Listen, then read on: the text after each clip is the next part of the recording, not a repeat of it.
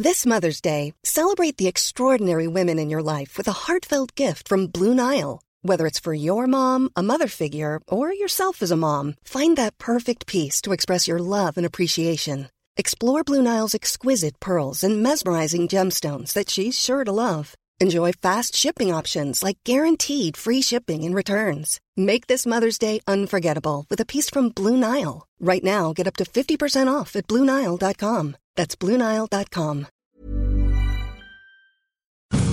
Economía pesada.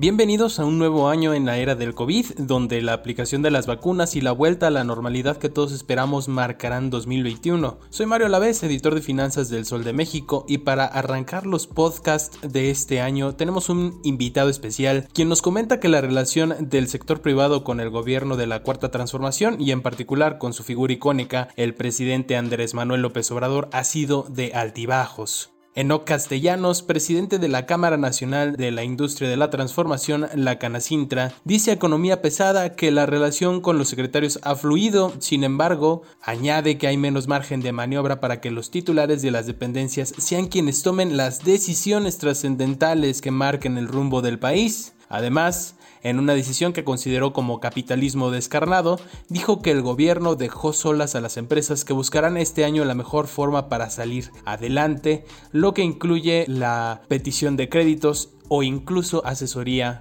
para concursos mercantiles, es decir, declararse en quiebra. Esto es lo que nos dijo Enoc Castellanos.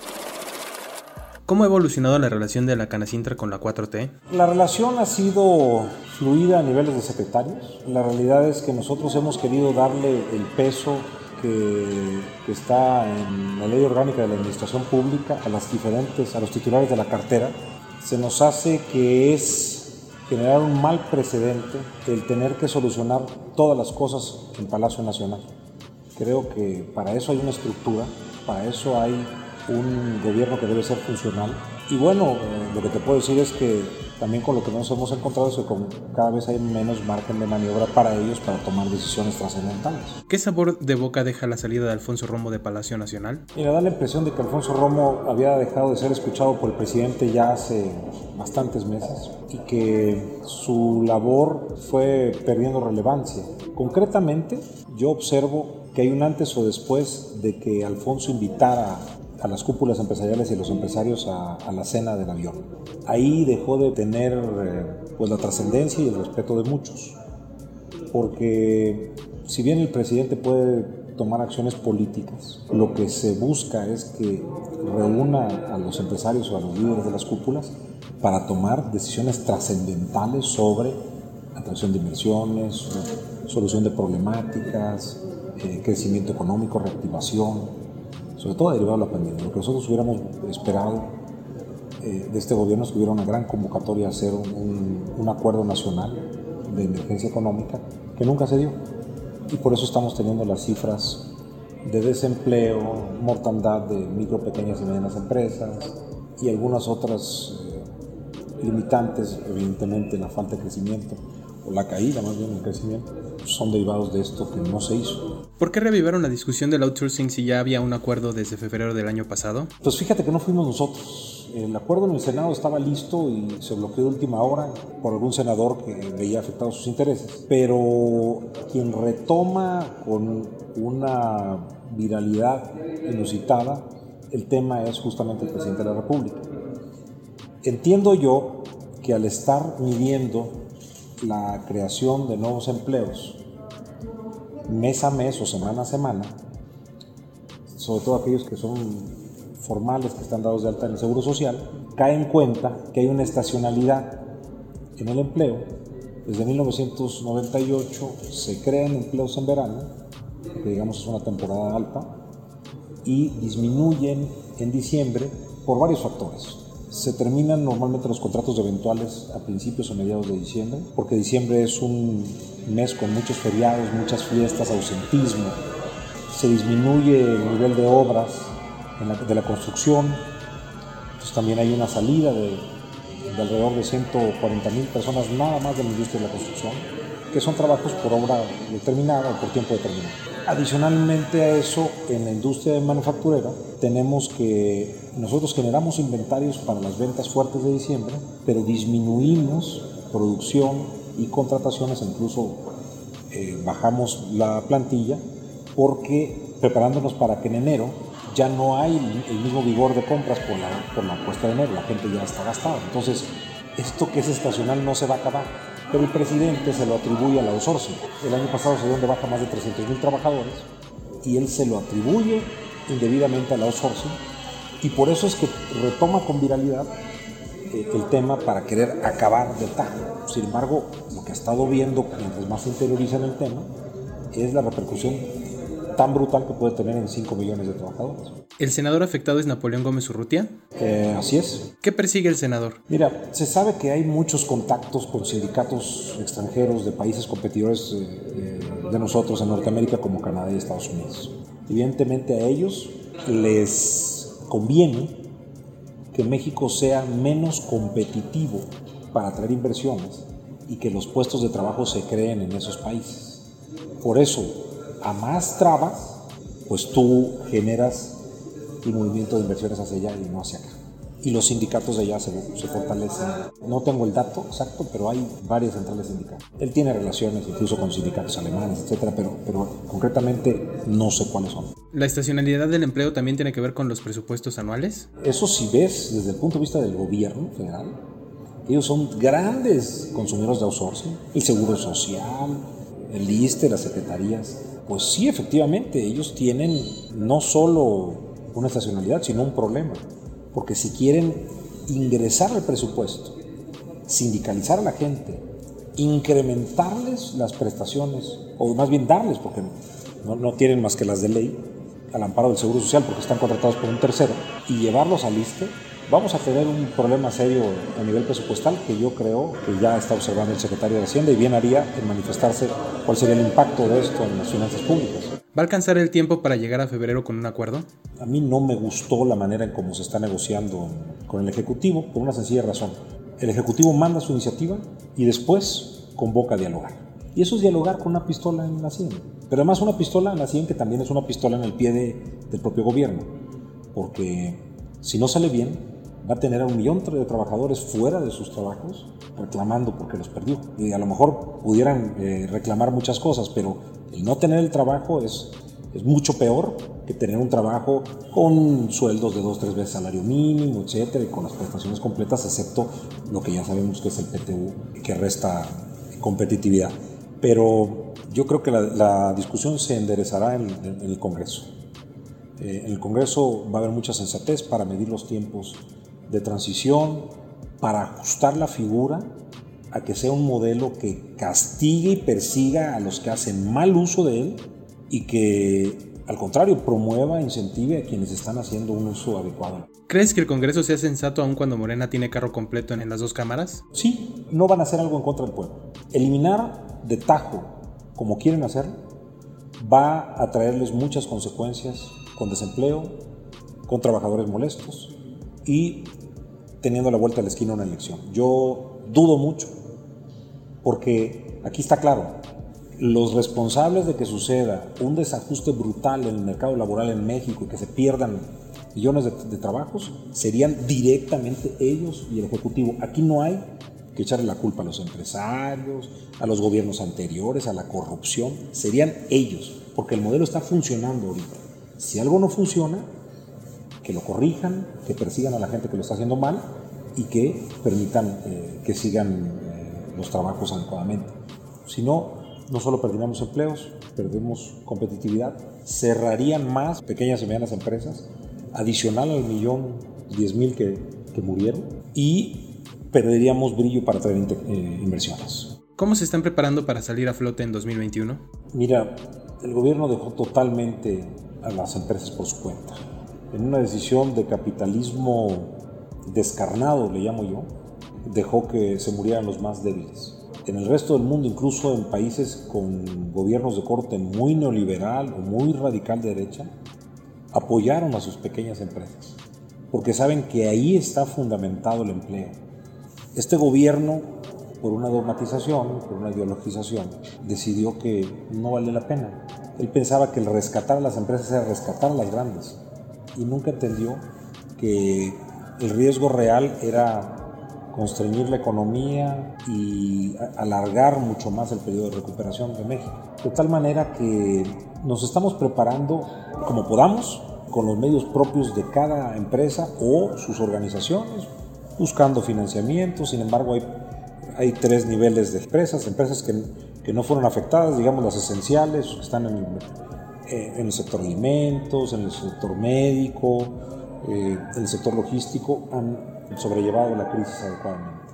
Están otro tipo de empresas que vienen del sector secundario, pero que quizás están produciendo bienes de capital, algunos bienes de consumo, sobre todo las micro, pequeñas y medianas, que están en problemas en su liquidez y ellos pueden ser sujetos de algún crédito.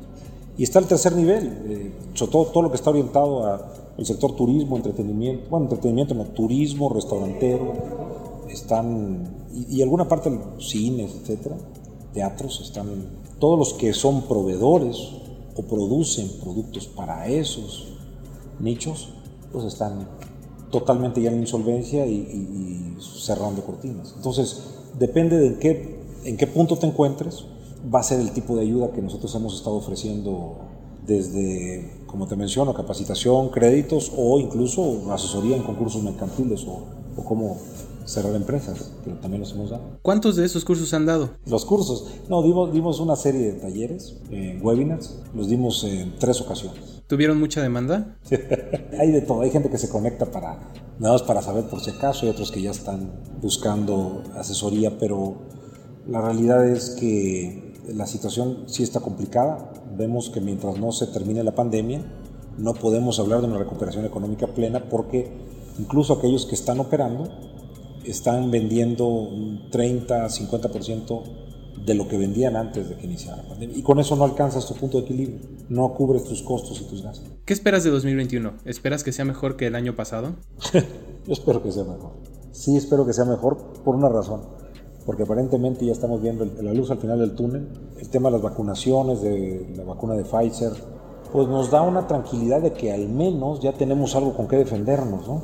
De, de, de este virus que te puedo decir, en lo personal, tengo, tengo un, un familiar muy complicado en, en, el hospital de Pemex, debatiéndose entre la vida y la muerte, y que a todos, no hay familia a la que no le haya dejado una huella, ya sea por una pérdida de trabajo, por la pérdida de familiar.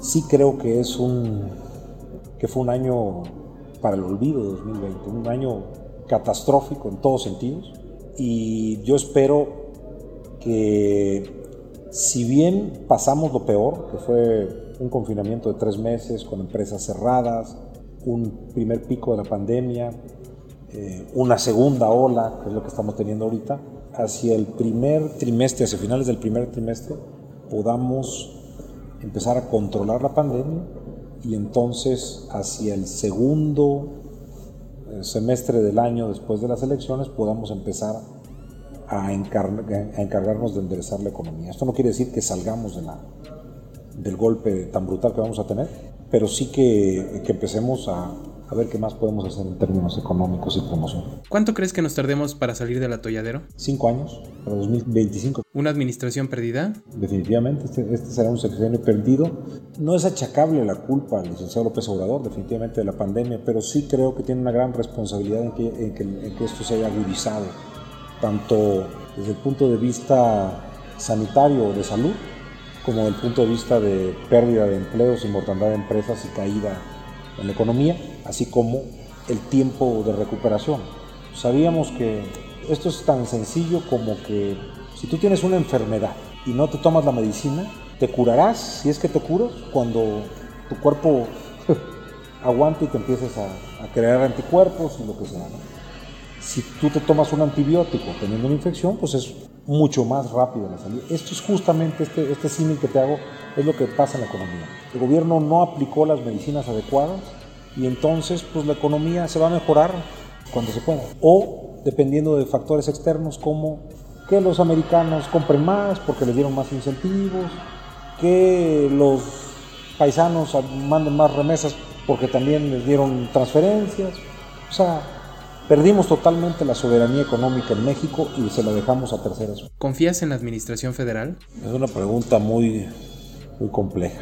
Quisiera confiar en la administración federal, pero las acciones no solo no, generan confianza en mí, sino en muchos de los afiliados a la ¿La solución está en manos de quién? De los mexicanos, del Congreso.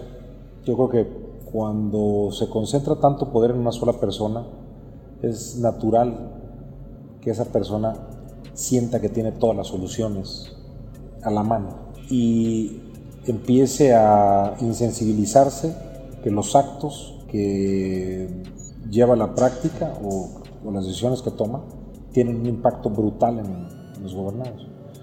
Entonces yo creo que la única manera es democráticamente volver a, compartir esa responsabilidad como lo mandata la Constitución a través de un efectivo federalismo y a través de, un, de contrapesos, pesos y contrapesos del entramado institucional que tiene México y que, que yo sí veo bajo asedio.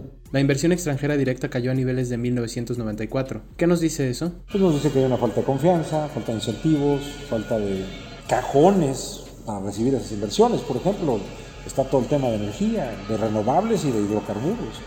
Se cancelaron las rondas petroleras, se cancelaron las licitaciones de largo plazo para energía eléctrica, se dejaron de otorgar permisos para energías renovables.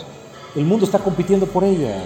O sea, México está actuando o el gobierno está actuando como si tuviera dinero atractivo y tiempo para hacer lo que le venga en gana. Y tristemente eso no es así. Si alguien no quiere Iberdrola, Iberdrola llevará su dinero a otro lado y punto, se acabó. Y eso va a suceder con muchas empresas si sigue esa hostilidad del gobierno hacia las empresas privadas. No se puede atraer inversiones cuando estás queriendo cerrar una planta de 5.200 millones de dólares en Coatzacoalcos porque no quieres dar gasto. Ante el cambio en la Secretaría de Economía, ¿a quién prefieres? ¿A Tatiana Cloutier o a Graciela Márquez? Mira, los perfiles son muy diferentes. Creo que el perfil de la secretaria Cloutier es un perfil más político.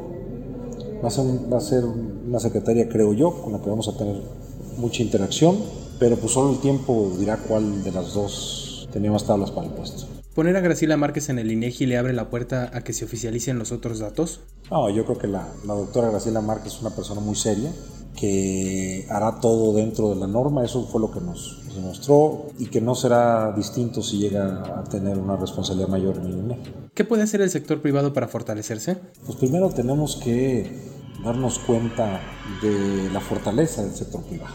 9 de cada 10 empleos se producen por la iniciativa privada y el 78% del Producto Interno Bruto. Tenemos en una multiplicidad de leyes espacios de acción y de convergencia. Somos o hemos sido el pilar junto con el, con el sector de trabajadores del tripartismo mexicano, que además ha, sido impulsado desde la Organización Internacional del Trabajo, en institutos tan importantes como el Seguro Social, el Infonavit, pues es decir, esos no se manejan por lo que diga el gobierno, se maneja por lo que mencionan sus, consejos técnicos.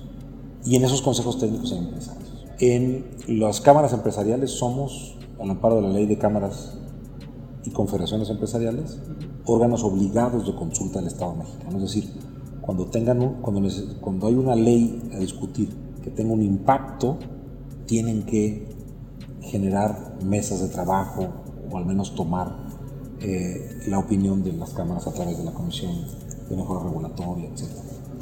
Todo este andamiaje, eh, la Dirección General de Normas, en donde participamos en normas técnicas, normas oficiales mexicanas, nos debe de empoderar para, para no pedir un, un sometimiento del poder público al poder privado. Yo eso no creo que deba de ser así. El, el poder público y las autoridades legítimamente tienen estos cargos emanan de la decisión del pueblo en las urnas y eso las legitima y deben de estar encima de cualquier Los poderes fácticos deben de estar siempre unos dos escalones más abajo y en el caso del de poder económico pues simplemente se debe de exigir una relación de respeto, una relación de confianza, una relación de reciprocidad.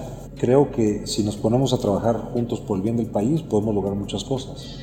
Si sigue habiendo hostilidad, pues no se, no se va a avanzar y este sexenio pasará como una historia negra. El panorama para este año no luce favorable para la industria de la transformación, o al menos es lo que nos cuenta Enoch Castellanos, el eh, presidente de la Cámara Nacional de la Industria de la Transformación. Pero antes de irnos, yo quisiera recomendarles que pasaran a darle una escuchada al podcast del Esto, el diario de los deportistas, en donde se van a enterar de las últimas noticias acerca de los deportes que ustedes prefieran, fútbol, béisbol, básquetbol, americano, todos estos datos del mundo deportivo y el análisis profundidad. Y no se olviden de seguir el podcast Economía Pesada en las plataformas Acast, Amazon Music, Apple Podcast, Deezer, Google Podcast y Spotify, así como seguirnos en el Twitter arroba podcastom, donde podrán conocer toda la oferta que tiene la Organización Editorial Mexicana para ustedes, la organización periodística más grande de América Latina. Hasta pronto.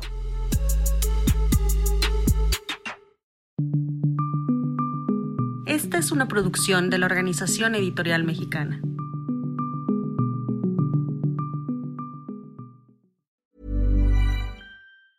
Planning for your next trip? Elevate your travel style with Quince. Quince has all the jet setting essentials you'll want for your next getaway, like European linen, premium luggage options, buttery soft Italian leather bags, and so much more. And is all priced at 50 to 80% less than similar brands. Plus, Quince only works with factories that use safe and ethical manufacturing practices. Pack your bags with high-quality essentials you'll be wearing for vacations to come with Quince. Go to quince.com slash pack for free shipping and 365-day returns.